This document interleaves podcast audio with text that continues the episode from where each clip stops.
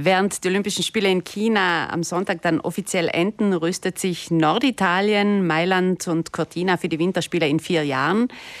Das Internationale Olympische Komitee geht neue Wege, hast du mir erzählt, Alex. Man will nachhaltiger sein als bisher und die bereits bestehenden Strukturen nutzen, statt neue aus dem Boden zu stampfen wie in China.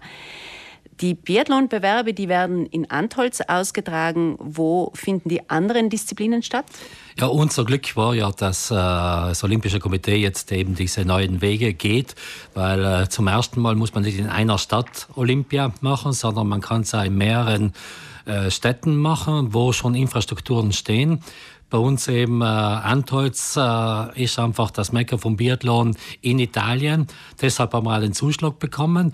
Es ist ja so, Südtirol organisiert nicht Olympische Spiele, aber Südtirol hat das Glück, dass, sie darf, dass, äh, dass wir hier dürfen eine Disziplin veranstalten und, und zum ersten Mal auch eine Olympiastätte dann haben. Die anderen äh, Olympiastätten sind natürlich in der Lombardei und im Veneto und im Trentino. Besonders interessant für uns natürlich die nordischen Disziplinen, die im Trentino stattfinden, im Fleimstal und im Baselga, die Pineto, werden äh, die Eisschnellläufer äh, dran sein.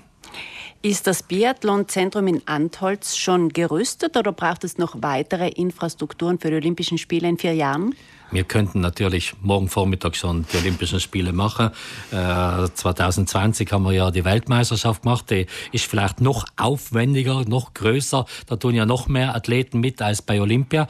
Und äh, deshalb sind wir sicher gerüstet. Es ist so, dass äh, die Veranstalter von Olympischen Spielen, die Städten, die bekommen ja immer äh, Geld, dass sie es äh, verbessern können, ihre Anlage.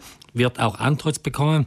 Es wird eine Beschneiungsanlage ein neuer gemacht, es wird ein Munitionslager ein neues gemacht und deshalb, äh, glaube ich, nutzt man natürlich äh, die Beiträge, die wir kriegen, um die Anlage so weit zu bringen, dass wir wirklich die Besten auf der Welt sind hat auch der Rest der Bevölkerung was davon, äh, wenn reichlich Olympiagelder fließen? Gibt es ja. andere Infrastrukturen, die gebaut oder verbessert werden? Ja, natürlich äh, hat der Rest der Bevölkerung auch was davon. Wir versuchen ja, möglichst viele Sachen zu machen, die dann auch erhalten bleiben für die Bevölkerung. Bei uns äh, ein ganz ein großes Thema ist natürlich die Mobilität, sind die Straßen. Wir versuchen natürlich auch ganz viel auf die Schiene zu verlegen. Jetzt haben wir ja gerade gehört in den Nachrichten vor zwei Tagen, dass der Bahnhof in St. Jakob äh, finanziert wird äh, bei Leifers. Der ist ganz wichtig, weil da kann man praktisch von dort direkt mit dem Zug bis nach Antolz kommen. Also ich glaube, äh, es tut sich sehr viel. Wir haben die Umfahrungsstraßen, Bercha, Olang, äh, die äh, Rickerschleife. Also da gibt es so viele äh, Strukturen, die jetzt gemacht werden und die mit olympischem Geld mitfinanziert werden. Und ich glaube, das bleibt dann in unserer Bevölkerung und da sind wir wirklich stolz, dass wir das machen können. Also wird man versuchen, in vier Jahren die Zuschauer mit öffentlichen Verkehrsmitteln nach Antolz zu bringen? Es wird die einzige Möglichkeit sein, nach Antholz zu kommen, wenn man öffentliche Verkehrsmittel nutzt. Aber wir wissen ja, in den letzten zehn Jahren hat sich in der Mobilität sehr viel getan. Man muss sich vorstellen, Antholz, äh, die Anlage liegt ganz oben, also da fährt auch eine kleine Straße rauf, aber trotzdem, es fahren nie Autos rauf, es fahren leider öffentlichen Verkehrsmittel rauf und äh, wir werden es sogar mit neuen Bussen machen, ist ja jetzt auch schon getestet worden, der Minister war auch schon dort, hat sich angeschaut, also Busse, die äh, angetrieben werden, Hybrid und was weiß ich, was da alles dazu gibt. Also, und äh, deshalb, äh, wir gehen sicherlich in die Richtung nachhaltig, umweltfreundlich und so weiter. Am Sonntag um Viertel nach zwei gibt es einen offiziellen Startschuss der nächsten Olympischen Winterspiele live bei uns im Fernsehen von Rai Südtirol, moderiert von Gertrud Brenn und Paolo Mazzucato. Die Uhrzeit 14.15 Uhr kommt nicht von ungefähr, nämlich zeitgleich findet in Peking im Vogelnest die Abschlussfeier statt.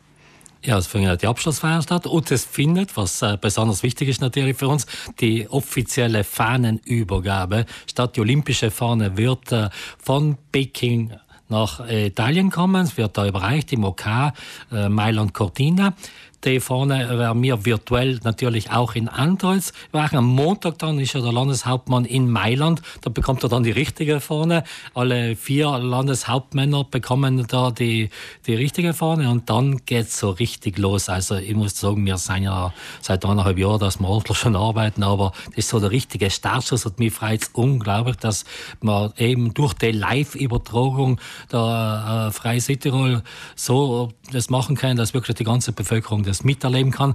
Die, die Übergabe, das wird ja dann sogar äh, nochmal am Abend gezeigt, um 20.50 Uhr. Und dann, glaube ich, sehen es wirklich alle und das freut jetzt. Wir möchten gern, dass die olympische Stimmung da bei uns aufkommt. Wir möchten gerne die ganze Bevölkerung mit einbeziehen und wir werden das auch tun, weil das ist ein Grundsatz, den wir uns vorgenommen haben und äh, wir werden Spiele mit allen machen.